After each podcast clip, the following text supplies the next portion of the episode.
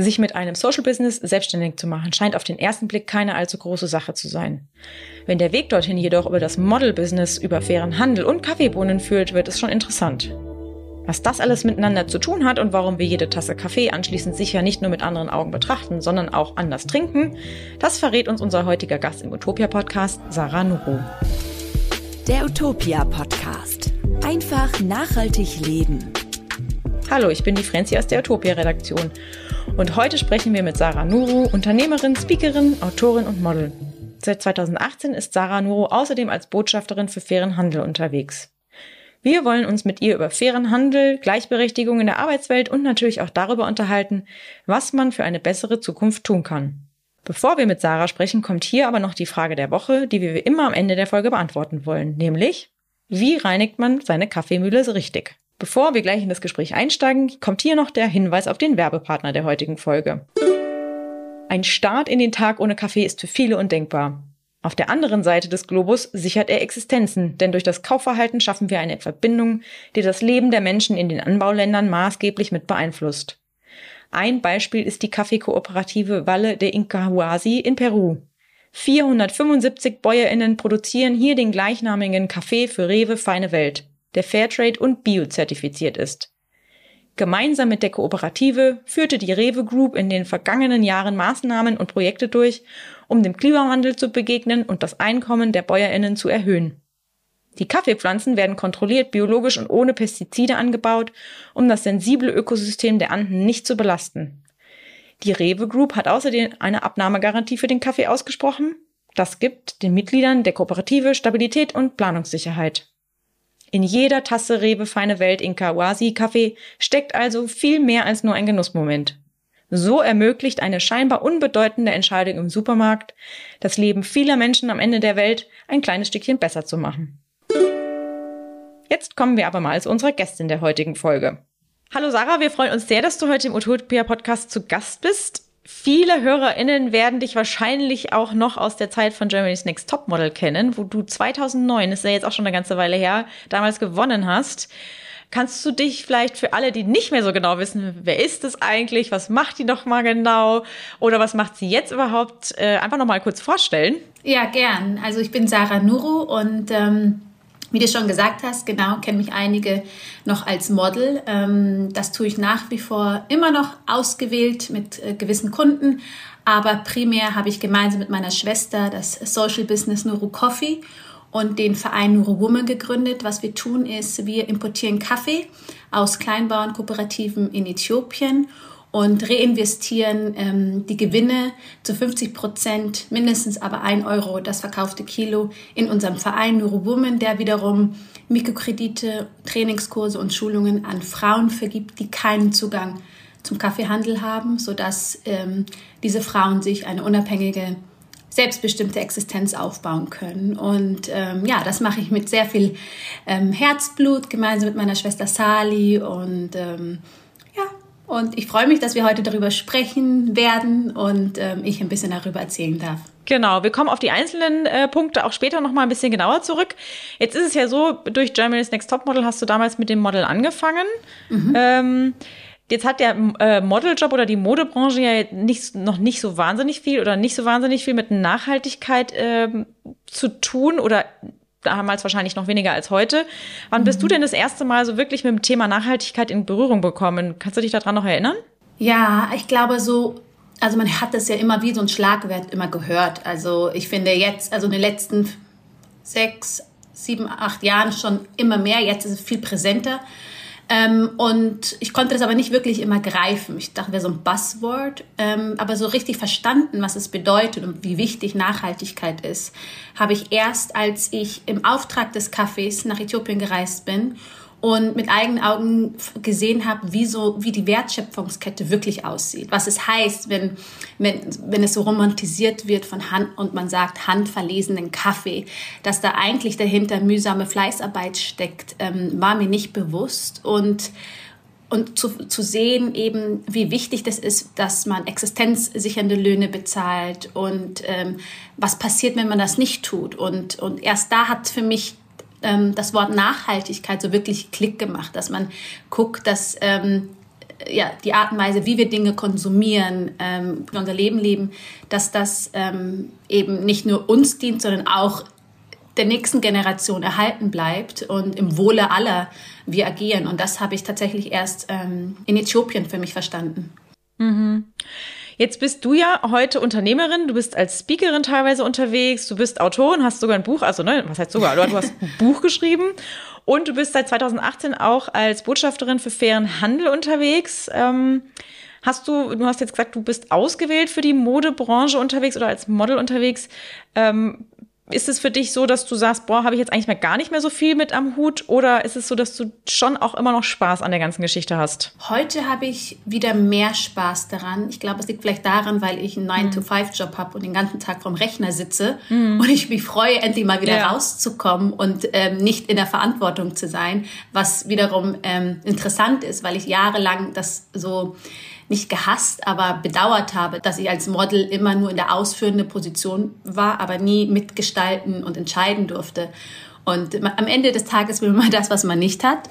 Ähm, aber nein, ich, ich, ich freue mich, wenn ich ähm, mit Partnern zusammenarbeite, die die gleichen Werte haben wie ich, ähm, die mhm. wirklich versuchen, ähm, was zu verändern. Das ist oftmals ein Prozess. Also ich glaube, gerade je größer ein Unternehmen ist, umso schwieriger ist es ähm, wirklich, die Prozesse umzuwandeln, was für uns, was für ja. kleinere Unternehmen, so wie wir es sind, viel einfacher ist, weil wir von vornherein mh, mm, ja, verstanden haben, worum es geht und danach handeln können und ähm, aber zu sehen, dass die Bereitschaft von Marken da ist und dass ich da einen Beitrag mit leisten darf und auch meinen Input reingeben kann, das ist heute ein bisschen anders wie früher, wo ich immer nur zum Set gekommen bin und ähm, meinen Job gemacht habe, irgendwas angezogen habe und das war's, sondern äh, davor ist sehr viel Austausch äh, im Gange. Ähm, mhm.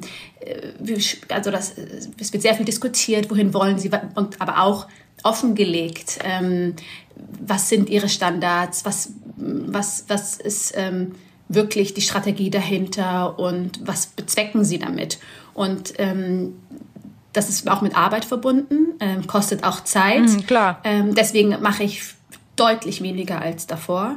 Ähm, aber einfach auch, weil ich jetzt einen anderen Job habe und das Model wie so Cherry-Picking ist und ähm, eine schöne Einnahmequelle zudem ist, dass ähm, was ich nicht unterschätze oder was man nicht unterschätzen darf, denn ähm, wir sind eigenfinanziert und ohne die Modeljobs hätten wir gar nicht Neuro Coffee, Neuro Woman gründen können ähm, und so selbstbestimmt handeln können und wir nicht ähm, nur wirtschaftorientiert sind. Also das Soziale ist dem Wirtschaftlichen immer übergeordnet, aber weil wir es können und die Modeljobs erlauben mir das. Ja, super. Du hast Nuru Coffee, glaube ich, 2016 mit deiner Schwester äh, gegründet. Wie seid ihr da genau auf die Idee gekommen und was ist euch bei dieser, äh, ja, bei eurem Social Business, weil, weil was anderes, also ne, das ist, eins ist ein Social Business, ähm, ist euch da genau am wichtigsten? Und ich habe mich direkt am Anfang gefragt, warum eigentlich Kaffee? Mhm. Das haben viele gefragt, sich ge gefragt. ähm, zum einen wollte ich so weit wie möglich von der Mode weg. Ähm, und ja, äh, ja verstehe ich. einfach weil, also in der Zeit dieser Umbruchsphase der Neuorientierung, ähm, wo ich ehrlich gesagt lange nicht wusste, wer bin ich eigentlich, ähm, losgelöst von der öffentlichen Projektion, gerade wenn, ich bin ja sehr jung da reingeschlüpft in diese, diese Medienwelt und musste erstmal verstehen, wer bin ich eigentlich, was möchte ich tun und ähm, was mir dabei geholfen hat, herauszufinden, wohin meine Reise geht, war, die Arbeit mit einer Entwicklungsorganisation namens Menschen für Menschen, die zeitgleich zu meinem Sieg 2009 angefangen hat. Ähm, ich bin immer wieder nach Äthiopien gereist und habe ähm, Öffentlichkeitsarbeit betrieben, aber auch Fundraising, das heißt Spendengeldern gesammelt und immer wieder aufgerufen und habe irgendwann mal gemerkt, dass ich an einen Punkt gekommen bin, weil immer wieder Äthiopier auf mich zugekommen sind, gesagt haben, ich finde das toll, Sarah, was du machst, dass du ähm, die Aufmerksamkeit nutzt und über Äthiopien berichtest, aber es ist immer im Kontext von ähm, Armut, immer im Kontext von ähm, Leid und in der Hoffnung, der, auf Spendengelder ähm, zu, gener also zu generieren. Und, ähm, und ich habe das zu Beginn nicht verstanden, weil ich mir gedacht habe, naja, Äthiopien ist eines der ärmsten Länder und die Bedürfnisse sind da und man muss da Aufmerksamkeit schenken. Und ähm, ich habe aber dann verstanden, dass dass es eine Alternative braucht. Also dass es ähm, zum herkömmlichen Spendenmodell, um auch dem Land äh, auch eine Chance zu geben, äh, auch mal von der anderen Seite zu zeigen. Nicht immer nur, von, und das hat auch dieses Gefälle Westen, der, das, ich weiß nicht, wie ich es am besten beschreiben soll, aber das Gefühl von, oh, das ewige Afrika, ewige Entwicklungsland, das sich nicht aus mhm. eigener Kraft heraus entwickeln mhm. kann. Und das befeuert man natürlich, indem man immer auf ähm, Spendengelder hofft und auf die Barmherzigkeit der Menschen. Und dann bin ich in dieser Selbstfindungsphase, ähm, war ich auch wieder in Äthiopien und kam zurück und habe mit meiner Schwester zusammen gewohnt in einer WG im Prenzlauer Berg und ähm, kam nach Hause und war irgendwie so am Grübeln, was, wie können wir wie können wir eben diese Alternative schaffen? Was können wir tun? Und so bin ich ähm, mit, durch einen Zufall ähm, auf das Prinzip des Social Business gestoßen. Ein Freund von mir, den ich so total zugetextet und voll geheult habe, meinte ich, ich weiß nicht, was ich tun soll mit meinem Leben, ich möchte das Model nicht mehr und hatte so eine Quarter-Life-Crisis. Das, das weiß ich jetzt, aber zu dem Zeitpunkt war ich wirklich so, oh Gott, was ist los mit mir? Und der hat mir so ein Buch geschenkt ähm, von einem Gründer, der ein Social Business gestartet hat und der mit jedem verkauften Schuh ein, äh, ein weiteres Paar Schuhe an bedürftige Menschen ähm, gespendet hat und das Prinzip durch wirtschaftliches Handeln ähm, total in dem Buch thematisiert hat. Und das hat mich inspiriert und motiviert, mich mit dem Thema auseinanderzusetzen. Und dann eben in der Küche, in unserer WG, haben Sali und ich dann überlegt, was können wir tun in dem Land Äthiopien mit diesem Prinzip. Und da war Kaffee eigentlich total naheliegend. Wir hatten auch noch eine andere Idee, wenn ich ehrlich bin. Wir haben uns überlegt, das war damals, die Idee war 2014 es hat noch mal ein paar Jahre gedauert, bis wir das auch wirklich in die Tat umgesetzt haben, dachten wir, hm, was machen wir, ähm, was, gibt, was gibt das Land Äthiopien her an Rohstoffen? Und die Alternative wäre hm, Teffmehl, das ist ein Zwerghirse. Mhm. Heute kennt man das, ihr kennt mhm. es sicherlich, in eu, also ich, ihr schreibt auch viel darüber. Ähm, ist, ja. ist ein glutenfreies Mehl, das äh, es in Äthiopien gibt und äh, die Grundnahrungsmittel ist. Aber zu dem damaligen Zeitpunkt dachten wir, puh, wir haben überhaupt keine Ahnung von Business, keine Ahnung, wie wir überhaupt das alles vorantreiben sollen und dann auch noch ein Produkt zu erklären, das man noch nicht kennt. Da haben wir gedacht, vielleicht ist Kaffee doch einfacher, weil ja, vielleicht ist es auch der genau, erste Schritt, also, gell? Man kann ja auch, also ich meine, never eben, say never. Und wir dachten, also Kaffee mussten wir niemandem erklären, also ein, eine Hürde weniger. Und ähm, so fingen wir an, uns immer mehr mit dem Thema auseinanderzusetzen. Ähm, mhm. Und äh, waren aber super naiv, ehrlich gesagt, ähm, weil wir mm, uns natürlich bewusst war, dass der Kaffeemarkt extrem umkämpft ist, dass ähm, mhm. äh, auch sehr männerdominierter Markt ist und wirklich ehrlich gesagt kein Mensch auf noch eine Kaffeesorte gewartet hat und schon gar nicht auf zwei mhm. von zwei Schwestern, die keine Ahnung hatten. Ähm, und wir ja das Rad nicht neu erfinden mit Kaffee, aber erst als wir dann nach Äthiopien gereist sind, um überhaupt zu verstehen, wie die Wertschöpfungskette funktioniert, wie überhaupt so eine Kaffeepflanze aussieht, weil das wussten wir alles nicht. Und wir festgestellt haben, wie krass eigentlich der Gap ist zwischen dem, wie viel wir uns selbstverständlich wir konsumieren und ähm, aber die Schere, wie wenig wir darüber wissen, woher kommt der Kaffee, wie wird er aufbereitet, unter, ähm, unter welchen Bedingungen, wer sind die Menschen dahinter. Und das hat uns letztlich eigentlich motiviert zu sagen, okay, diese Geschichte wollen wir erzählen. Die Gespräche mit den Frauen vor Ort, ähm, aber auch teilweise die Ungerechtigkeit zu sehen. Ähm, nur weil sie in Äthiopien oder in Afrika, also ist ja, der Kaffee wächst ja nicht nur dort, aber nur, ähm, also wir sind ja auch bereit hier für unsere Kartoffeln oder keine Ahnung, für regionale Produkte Klar. mehr zu zahlen. Und nur weil das jetzt über dem Kontinent ist und wir ähm, nicht darüber Bescheid wissen, sind, sind wir nicht bereit, mehr zu zahlen. Und so fingen wir damit an, ähm, uns damit auseinanderzusetzen. Das habe ich sehr lang geantwortet, tut mir leid. ja, ja. alles gut. Ähm, aber genau.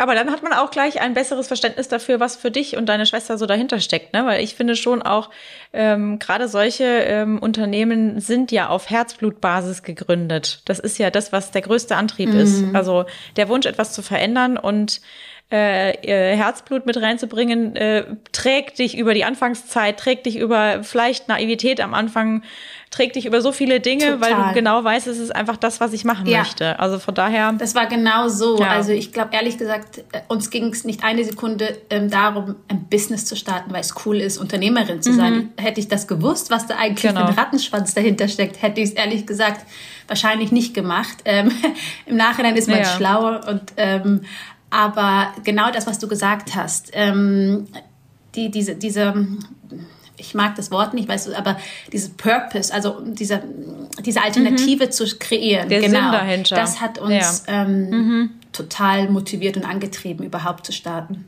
Ja, verstehe ich voll. Also das ist, glaube ich, auch so, die Sinnhaftigkeit wird uns noch ganz schön äh, weit nach vorne bringen, weil ich glaube, das ist das, was wir jetzt am allerdringendsten brauchen, Dinge zu tun mit einem Sinn dahinter und nicht Dinge ohne Sinn Total. zu tun. Total, wobei ich aber auch weiß, dass das ein Privileg ist, etwas zu tun, ähm, ja. das ähm, Sinn erfüllt ist und das leider nicht jeder mhm. kann. Also ich, ich sehe es an meinen Eltern, die ähm, hierher gekommen sind äh, aufgrund der Perspektivlosigkeit und äh, sie sich nicht selbst verwirklichen konnten. Und es gibt viele Menschen, die mhm. das nicht weiterhin nicht können. Und deswegen weiß ich auch, dass es eben ein Privileg ist, ähm, das zu tun. Und ähm, wir in Deutschland grundsätzlich sehr gut aufgestellt sind und äh, jedes Potenzial haben, danach zu gehen.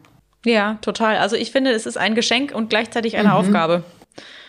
Ne? Also man darf sich oder sollte sich, man darf, dürfen darf dann jeder schon, aber man sollte sich nicht darauf ausruhen. Das ist halt schon auch etwas, was äh, mir auch immer wieder ja. begegnet. Jetzt ist es ja so, dass du als Unternehmerin nicht nur mit den LieferantInnen, sondern auch ne, mit den äh, ProduzentInnen und dann letztendlich ja auch mit den KundInnen zu tun hast, die ähm, bei euch einkaufen.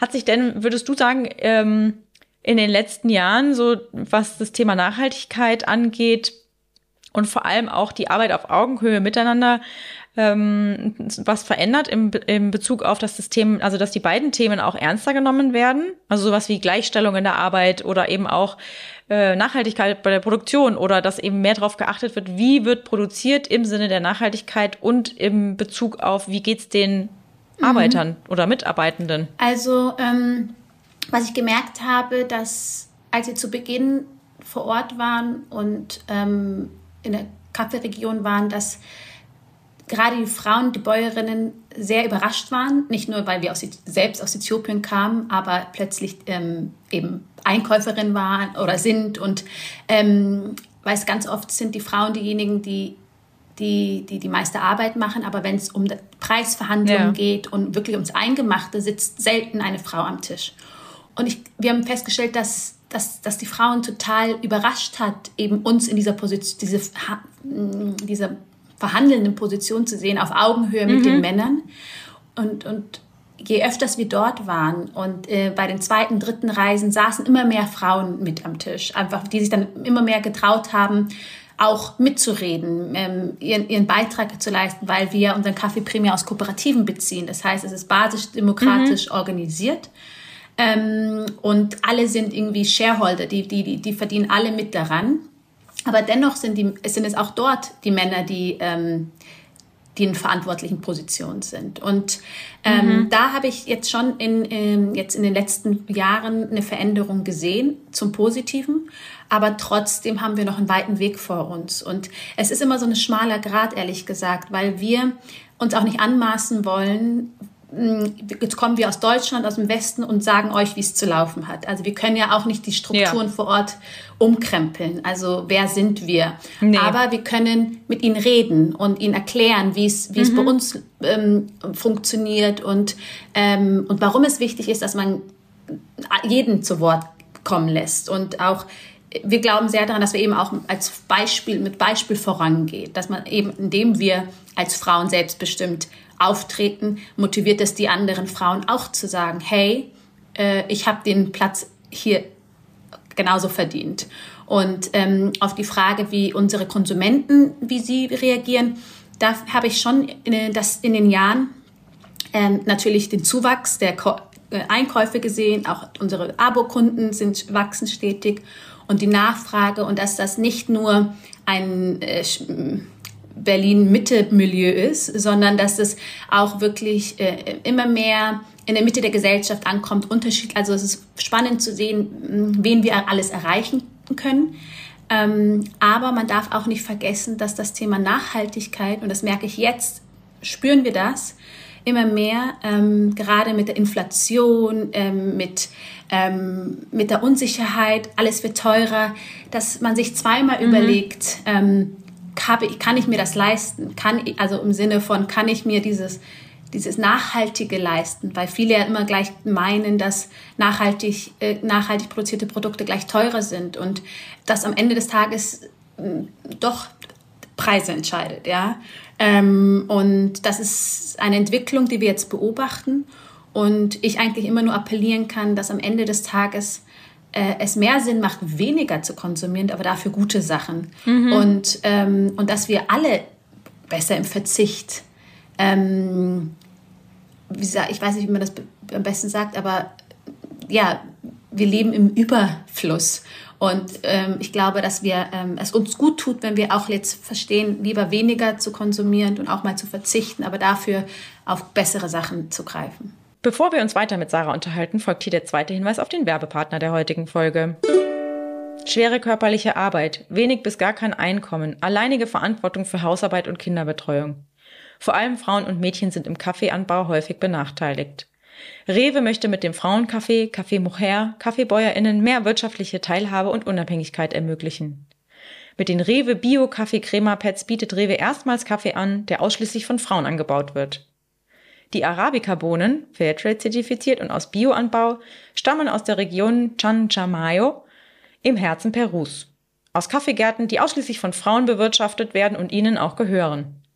Die gesamte Rohkaffeeproduktion wird von den BäuerInnen eigenständig organisiert. Rewe garantiert den 120 Frauen der Kooperative Valle di Ubiriki die komplette Abnahme ihrer Jahresproduktion zum Fairtrade-Mindestpreis. Zudem erhält die Kooperative die Fairtrade-Prämie für Projekte vor Ort. Damit stärkt Café Moer die eigenverantwortliche Wertschöpfung, bietet Weiterbildungsmaßnahmen und fördert die Möglichkeit des Erwerbs von Grundbesitz. In jeder Tasse Rewe Bio Kaffeecrema Pads steckt damit viel mehr als nur ein Genussmoment. Die Kaufentscheidung im Supermarkt ermöglicht, dass das Leben vieler Menschen am anderen Ende der Welt ein Stückchen besser wird. Ich glaube auch, ne, also du hast es gerade schon angesprochen, es gibt ja immer noch ähm, oder immer mehr Menschen, gerade in der aktuellen Situation, die sagen, sie können oder, äh, oder ja, sie können sich äh, teurere Bio- und Fairtrade-Produkte nicht leisten. Ähm, und ich glaube schon auch, dass A, natürlich der ähm, Verzicht oder sich das bewusst zu machen, dass man vielleicht mit weniger trotzdem gut klarkommt, mhm. dass man vielleicht nicht am Tag fünf Tassen Kaffee trinkt, sondern nur eine und dann aber trotzdem ähm, den guten Kaffee kauft, weiterkommt. Ich glaube durchaus, dass es wahrscheinlich aber auch an Politik und Wirtschaft liegt, da wirklich auch die Menschen so ein bisschen mehr an die Hand zu nehmen, weil ich, also man sieht ja überall, ne, die Leute machen sich Sorgen, weil sie nicht genau wissen, was mhm. kommt. Ähm, was denkst du persönlich, ist da irgendwie ja, noch eine, also ein Hebel, den man anwenden könnte, um die Menschen, also ne, um, um nicht den Eindruck entstehen zu lassen, Nachhaltigkeit ist immer gleich viel, mhm. viel teurer, kann ich mir eh nicht leisten. Also das ist ja etwas, das wir ähm, gemeinsam auch mit dem Bundesministerium für wirtschaftliche Zusammenarbeit und Entwicklung, also dem BMZ, ja versuch, wirklich aktiv versuchen voranzutreiben. Ähm, das Thema Nachhaltigkeit, ähm, faire Lieferketten, bewusste ähm, äh, oder nachhaltige Produktion äh, in der Mitte der Gesellschaft zu, zu bringen, um ein Bewusstsein zu schaffen. Aber das leider, es gibt ja so viele Ministerien, es gibt so viele Bereiche, die mhm. nicht alle ähm, mhm. miteinander äh, kooperieren und auch im, im gleichen Sinne und im gleichen Strang ziehen und dass es oftmals auch an der Bürokratie scheitert, ähm, gewisse Hebel zu verändern. Also ich freue mich, dass es jetzt ein Lieferkettengesetz gibt, aber wie lange hat das gedauert? Es hat, ähm, es hat letztendlich dank der Zivilgesellschaft und auch Organisationen dazu geführt, dass überhaupt was verändert worden ist. Ähm, und man merkt am mhm. Ende des Tages, ähm, passiert ein Wandel nur dann, wenn viele Menschen mobilisiert werden, viele Menschen, äh, mhm. sei es Petition unterzeichnen, aber sich zusammentun und sich für das Thema einsetzen, weil dann muss die Regierung reagieren. Äh, das ist ja deren Auftrag im, im, im, im besten Gewissen der, der, der Gesellschaft zu agieren. Die, ähm, aber das wird leider nicht immer umgesetzt. Ähm, aber ich habe eigentlich Hoffnung, dass gerade bei der jüngeren Generation, die wirklich sehr aktiv ist und, ähm, und auch laut ist und, und, und mobil ist und, und schon einiges bewegt haben und ich glaube, dass noch viel mehr passieren kann. Das glaube ich auch. Also das glaube ich auch und das mhm. hoffe ich auch, muss ich ganz ehrlich sagen. Jetzt hast du ganz am Anfang schon äh, erzählt, dass 50 Prozent eurer Gewinne oder aber mindestens ein äh, Euro pro Kilo Kaffee in euren ähm, Verein Nuru Woman fließt, äh, mit dem ihr äthiopische Frauenprojekte fördert. Kannst du uns einfach noch mal ganz kurz erzählen, was ihr genau mit Nuru Woman macht und was das für Frauen und vor allem was das für Projekte sind, die ihr da fördert und ja. unterstützt? Ähm, also Vielleicht starte ich damit, ähm, weil man sagt 50 Prozent der Gewinne und dann mindestens aber ein Euro das Kilo. Mhm. Das ist auch für viele manchmal so ein bisschen unverständlich. Hä, wie, warum genau? Und ähm, mhm. es ist ja oft so, dass man Gewinne ja auch sehr gut, ähm, ich weiß nicht, aber man, hat, man kann es nicht greifen, was ein Gewinn ist, gerade so. Ja. Ähm, vor ja. allem, wenn man jetzt, wie bei uns, wir wachsen jetzt, äh, wir haben Mitarbeitende, die kosten Geld ähm, und äh, das heißt, dass der Gewinn natürlich dieses Jahr weniger ab ausläuft wie die Jahre davor, wo Sali und ich alles zu zweit gemacht haben und uns gar kein Gehalt ausgezahlt haben. Ähm, und wir aber für uns gesagt haben, deshalb, weil wir eben nicht wissen, wie, wie das mit dem Wachstum aussieht und wie unsere Gewinne ausschauen, wollen wir uns selbst verpflichten, dass wir mindestens aber pro verkauften Kilo, das nicht wenig ist und wir sehr stolz drauf sind, ähm, ein Euro unabhängig von unserem Gewinn ähm, in unseren Verein fließen. Und unser Verein Neuro Women, der vergibt Mikrokredite an Frauen ähm, und zwar an Frauen im ländlichen Bereich, die keinen Zugang haben zum Kaffeehandel, weil wir gemerkt haben, dass nicht überall der Kaffee wächst, auch wenn äh, knapp 15 Millionen Menschen vom Kaffeehandel leben in Äthiopien. Ähm, und Äthiopien fast 100 Millionen Einwohner hat, sind noch einige, ähm, die eben nicht davon profitieren. Ähm, und wir Schulungen geben, Trainingskurse, aber auch, ähm, auch eben Frauen motivieren und sensibilisieren, sich selbstständig zu machen, sich ein eigenes Business zu starten. Ja. Also weil oftmals fehlt den Frauen ja nicht ähm, die Idee und, und, und den, der, der mhm. Ehrgeiz, sondern tatsächlich diese Starthilfe. Und wir haben uns für einen Kredit entschieden. Ähm, weil wir der Meinung sind, dass sie das aus eigener Kraft heraus können. Und ähm, das auch psychologisch gesehen, was mit den Frauen macht, wenn es nicht eine klassische Spende ist und sie ähm, das einfach bekommen, sondern ähm, wenn sie, die müssen die zurückzahlen. In der Regel innerhalb von 24 Monaten zahlen, zahlt eine Frau den Kredit zurück. Mm, und nicht zwar an uns, sondern es werden Women Association gegründet, also Frauengruppen, ähm, ähm, die füreinander bürgen, die aber auch äh, sich in regelmäßigen Abständen treffen, sich eigenständig verwalten, auch äh, das Geld vergeben und ähm, mit den Zinsen, die, die, Kredite werden auch verzinst, entsteht der, der zurückzahlende Betrag, wird immer größer und dadurch entsteht ein mhm. Volumen. Mhm. Und wenn jetzt zum Beispiel eine Frau einen äh, zweiten Kredit aufnehmen möchte, weil sie äh, expandieren möchte oder eine neue Investition tätigen will, dann greifen sie aus dem Topf heraus und wir sind bereits weg. Aber uns war wichtig, dass wir keine Abhängigkeit schaffen. Also oftmals ist es so, also ich glaube, mm, oder was ich verstanden habe durch die Arbeit äh, mit anderen Entwicklungsorganisationen, dass es wichtig ist, dass man kommt, um wieder zu gehen und, ähm, und nicht bleibt und sich ähm, unentbehrlich macht, weil das, das, das führt nicht zu nachhaltigen Entwicklung. Und deswegen glauben wir so an diese Kreditprogramme, weil wir wirklich sehen, dass die Frauen aufgrund dessen, dass sie den Kredit zurückbezahlt haben und ihren Wohlstand wirklich selbst erarbeitet haben, ein ganz anderes Selbstwertgefühl haben, ganz anderes Auftreten. Total. Und das hat ähm, mhm. so viel, es ist nicht nur eine finanzielle und ökonomische äh, Mehrwert, sondern auch zwischenmenschlich.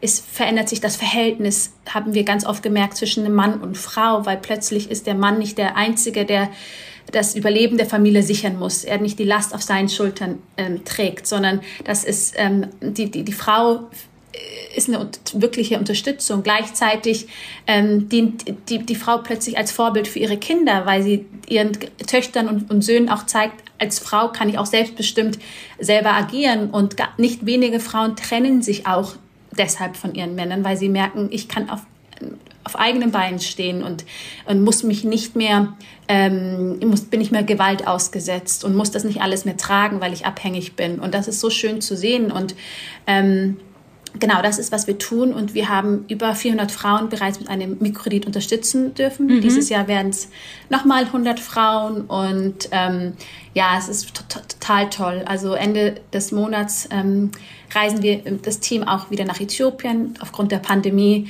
ähm, waren wir jetzt lange nicht da. Das letzte Mal 2020. Und ähm, hoffen, dass, dass, ja, dass wir mit vielen Eindrücken und ähm, tollen Bildern und Geschichten und vielen Begegnungen wieder zurückkommen. Kann ich mir total gut vorstellen. Wie ist es denn oder wie muss man sich das vorstellen? Ähm, habt ihr dann Leute vor Ort, wo die Frauen dann hinkommen können? Weil wenn du, also, ne, wenn, wenn du sagst irgendwie, die haben jetzt keinen Zugang zum Kaffee mhm. zum Beispiel oder vielleicht leben sie auch in einer sehr ländlichen Gegend, wo es jetzt nicht unbedingt, keine Ahnung, ein Internetcafé gibt ja. oder sonst irgendwas oder wie erfährt man überhaupt, dass man bei euch so Mikrokredite als Frau beantragen mhm. kann? Äh, es ist so, dass wir, wir haben Implementierungspartner vor Ort. Ähm, mhm Social Workers, die wir bezahlen, wo wir wirklich, also oftmals heißt es, ähm, oh, die Verwaltungskosten sind so hoch und so und ähm, dadurch, dass, also unser Ziel ist es, jetzt hole ich ein bisschen aus, ich hoffe, es ist okay, unser, also dadurch, dass wir, ja, ähm, da wir, dass wir, ähm, unser Verein sehr stark von Nuro Coffee getragen wird, ähm, finanzieren wir all diese, selbst an so kleine Dinge, die wir, das haben wir auch alles gar nicht gewusst zu Beginn, aber Benzin für das Auto. Die Social Worker müssen ja von A nach B kommen. Die verdienen natürlich auch ein Gehalt. Also man vergisst immer, dass, also wir arbeiten ja auch nicht umsonst und die Menschen vor Ort auch nicht. Kannst du noch so sozial sein und ähm, äh, äh, aber trotzdem müssen sie ja irgendwie überleben. Das heißt, all das ähm, die Verwaltungskosten, die, die Implementierungskosten, um die Projekte überhaupt umzusetzen, die finanzieren wir, ähm, versuchen wir primär aus dem Verkauf von ähm, Neurocoffee zu finanzieren. Und ähm, zusätzlich bekommen wir tolle Einzelspenden, aber auch äh, Firmenkooperationen, die, die ähm, direkt an unserem Verein spenden, obwohl wir immer sagen, nein, nein, nein, durch wirtschaftliches Handeln bitte Gutes tun und nicht durch klassische Spenden, weil das ja unsere ursprüngliche Idee war. Aber natürlich ähm, sind wir nicht abgeneigt. Ähm, so, und dann haben wir unsere Social Worker in, in, in den Projektgebieten, die ähm, regelmäßig zu Abendveranstaltungen einladen und ähm, ganz oft wir, wir gemerkt haben, dass nicht so viele Frauen kommen, weil abends müssen sie sich um die Familie kümmern, tagsüber müssen sie arbeiten. Das heißt, selbst zu diesen Veranstaltungen, zu diesen Informationsabenden und zu den Trainingskursen, wir geben auch fünf Tage Schulungen, damit die Frauen überhaupt verstehen, was ist ein Kredit, wie funktioniert eine Rückzahlung, was für Unternehmens-Business-Modelle gibt es. Das, das kostet Zeit. Ähm, aber das heißt für die Frauen natürlich auch finanzielle Ausfälle. Das, deshalb finanzieren wir, jede Frau, die teilnimmt, bekommt ähm, auch Geld für ihre Teilnahme, sodass es einen Anreiz schafft, überhaupt zu kommen, weil am Ende des Tages, die leben von der Hand in den Mund. Wenn sie ähm, nicht auf dem Feld arbeiten oder nicht auf dem Markt was verkaufen, haben, haben sie nichts zu essen. Das heißt, all die Dinge, das muss man, mhm. das, das vergisst man, unterschätzt man. Und äh, da bin ich total dankbar, dass wir tolle Partner vor Ort haben, die uns dabei unterstützen. Und ähm, ja, wir noch ein kleines Team sind hier in Deutschland und deswegen auch abhängig sind von Strukturen, bestehenden Strukturen vor Ort. Und äh, wir gemerkt haben, es ist, also die romantische Vorstellung war, ah, wir, wir machen das alles selber und wir gehen vor Ort hin und tun das. Aber die Realität ist, also es reicht nicht zwei, dreimal im Jahr vor Ort zu sein. Man muss wirklich nee. im Projekt vor Ort, immer, immer vor, Ort, Ort, sein. Und deswegen sind wir so dankbar für die Social Worker, die, die in unserem Namen vor Ort sind und ähm, die tatsächliche Arbeit leisten. Super. Und wie, also was, was sind das für Projekte oder was sind es dann für Business-Ideen, die die Frauen tatsächlich dann auf so zum Laufen bringen? Also es, dürf, sind ja wahrscheinlich so unterschiedlich wie die Frauen, so unterschiedlich sind wahrscheinlich auch ihre Ideen, oder? Das total. Also ähm, viele natürlich ähm, wir sind wir auch ein paar Jahre vor Ort und die gucken auch, sehen auch mittlerweile, was hat bei der Nachbarin gut funktioniert. Das ist auch ganz oft schön zu sehen, hm, wie so ein Schneeballeffekt. Ähm, plötzlich sieht eine Frau, oh, die Nachbarin hat plötzlich eine Vitrine oder ähm, mhm. keine Ahnung, ein Fernseher. Und ähm, das motiviert natürlich dann die Nachbarin auch teilzunehmen.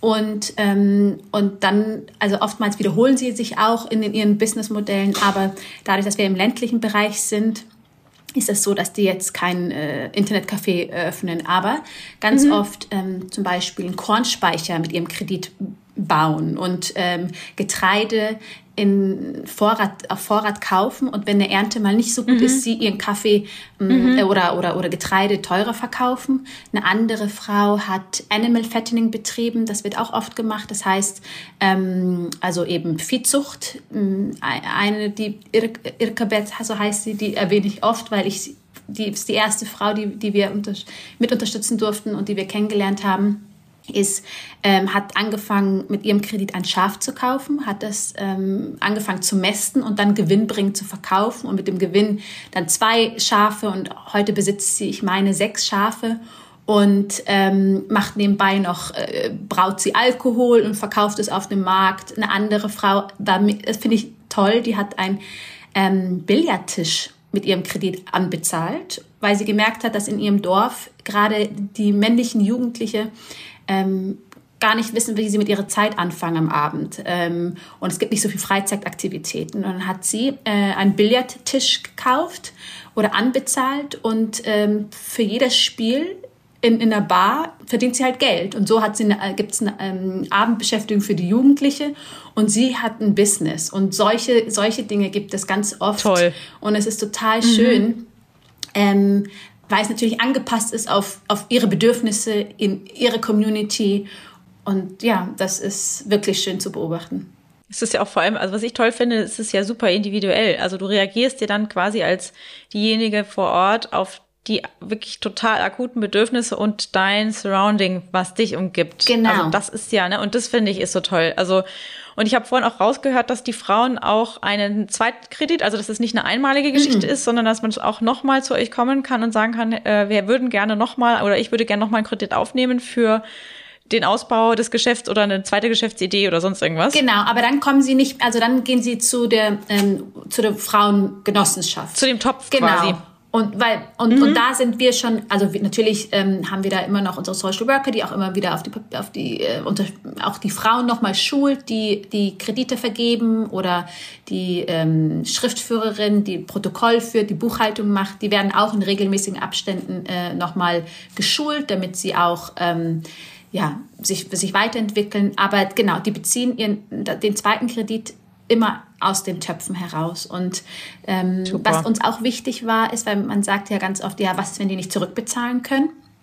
Und ähm, einfach mit dem Geld abhauen oder keine Ahnung, ähm, ist das so, dass die Frauen untereinander bürgen. Es werden immer Fünfergruppen gebildet, die sich in diese fünf Frauen treffen sich in regelmäßigen Abständen, tauschen sich aus, gucken, wie funktioniert ihr Business und ähm, wenn eine Frau einen Kredit nicht zurückbezahlen kann oder ähm, struggelt, versuchen die anderen einen natürlich zu helfen, aber ähm, gleichzeitig bürgen die für einen. Das heißt, wenn sie nichts dahinter ist, ähm, dann muss die, die, die, die Bekannte, die, die sind oft auch befreundet, muss dann für sie tragen. Ähm, und das, so entsteht auch ein, so ein gewisser Druck, auch wirklich zu schauen, dass dass das Business auch vorangetrieben wird und dass es auch ein Erfolg wird, weil keiner möchte also, den anderen zur Last fallen und somit eine doppelte, doppelte ähm, Hürde auch sein. Ja, klar. Jetzt haben wir ja viel darüber gesprochen, wie man anderen äh, Menschen ähm, eine bessere Zukunft schaffen kann. Was, wie, wie siehst du denn oder was siehst du denn ganz persönlich als größten Hebel, um für eine größere oder bessere Zukunft zu sorgen? Größer ist äh, Quatsch, aber was ähm, der beste Weg für eine bessere Zukunft ist? Mm. Oh, das ist gar nicht so eine einfache Frage. Ähm, ich finde, ich glaube, zu einem ins Handeln zu kommen. Ähm, also es, ich, ich, meine jetzt nicht, dass jeder jetzt ein Unternehmen gründen soll und all das, aber ähm, ins Handeln darüber zu überlegen, okay, wie kann ich einen Beitrag leisten, noch so einen kleinen, ähm, in meinem Kosmos. Sei es, wenn ich anfange, mit einem Müll zu trennen, äh, dass ich weniger, dass ich weniger ähm, konsumiere, dass ich gucke, was trage ich, was trinke ich, ähm, aber auch so Nächstenliebe. Also im Sinne von, kann, wenn ich jemanden sehe, also wenn man überlegt, diese Flüchtlingswelle zum Beispiel, die, die gekommen ist, wie kann ich, also mit wenig Mitteln, sei es mal zu übersetzen, mein, mein, meine Skills anbieten und jemanden zu, zur Behörde begleiten. Also ähm, solche Dinge, also jetzt einfach nur um praktische Beispiele zu nennen, aber ich glaube tatsächlich, ähm, wenn man sich bewusst macht, dass den Aktivismus jeden Einzelnen braucht, um Großes zu bewegen und dass es damit beginnt, ähm, selber ins Handeln zu kommen und nicht darauf hoffen, dass mhm. es jemand anders macht. Ja, finde ich, ist total, also ist total logisch und erschließt sich mir auch sehr. Also ich weiß auch genau, was du meinst. Es ist halt, man kann nicht darauf warten, dass jemand kommt und sagt, guten Tag, ich habe was für euch vorbereitet, sondern man muss einfach selber losgehen. Ganz genau. Und einfach auch mal anbieten. Ja. Und, und es ist erstaunlich, also ich merke es ja selber auch immer wieder, wie viel das auch einem selber gibt, wenn man gebraucht wird, wenn man, wenn man mhm. auch äh, einen Beitrag leistet. Und, ähm, ja. und das nicht immer komplett selbstlos sein muss, sondern man hat, kriegt ja auch was davon. Mhm. Letztlich tun wir das für unser Planeten, ja, dass wir, dass es hoffentlich lange Total. erhalten bleibt. Wenn nicht für uns, dann zumindest für unsere Kinder und, und Enkelkinder. Genau. Also eigentlich investieren wir mit jedem Schritt, den wir tun, in unsere Zukunft. Ganz genau, ja. Das hast, ja, das, das hast du schön zusammengefasst. Ich habe ein bisschen rumgeeiert, aber genau so. Jetzt sind wir schon fast am Ende des Gesprächs und ich komme, ähm, äh, wollte ich aber von dir noch wissen, du bist ja jetzt in echt vielen verschiedenen Bereichen unterwegs. Ne? Du bist als Unternehmerin tätig, du bist aber auch als Botschafterin für fairen Handel unterwegs, du äh, bist in Äthiopien unterwegs, zwar für dein Unternehmen, aber trotzdem hast du dort ja auch viel mit den einzelnen Menschen zu tun. Gibt es denn trotzdem noch was, von dem du, sagen wir mal, träumst? um das für eine bessere Welt umsetzen zu können? Also irgendwas, wo du dir denkst, boah, vielleicht mache ich das in fünf oder zehn Jahren oder wenn ich mal älter bin, vielleicht will ich das nochmal machen. Gibt es da irgendwas? Oh, ich habe so viele ähm, Ideen eigentlich und Wünsche und Träume. Ja, spannend. Ja, also ich habe ich, ich hab so vor meinem Schreibtisch habe ich eine Wand und da habe ich so ein wie so ein Vision Board mhm. aufgehängt mhm. und da gucke ich immer so drauf und und ähm, ja, da habe ich so viele kleine, große Träume, ähm, die alle in die ähnliche Richtung gehen, aber mit dem übergeordneten Zweck, ähm, dass es in die Unterstützung der, der Menschen oder auch unseren Partnern, ähm, die uns äh, das, was wir konsumieren und, und, und, und produzieren und ähm, ja, einzahlt und auch immer wieder zurückgibt. Ich würde gern die Brücke zwischen Äthiopien und Deutschland noch stärker ausbauen und äh, noch mehr Begegnung schaffen, ähm, dass man dass man das auch, was wir tun, auch erlebbarer machen kann, dass man die Menschen auch mal mitnehmen kann nach Äthiopien oder ähm, eben zu den, da, dorthin, wo das passiert, ähm, sei es in den Kaffeeregionen, aber auch ähm, es gibt auch ja eben tolle Reisen, das Land auch erlebbarer zu machen. Ähm, aber ja, Schritt für Schritt und es ist auch ein schmaler Grad, weil ich finde, man muss aufpassen. Also ich habe immer gesagt, ah, irgendwann mal gibt es dann Kaffeefahrten, äh, auf Kaffeefahrten Euro-Coffee.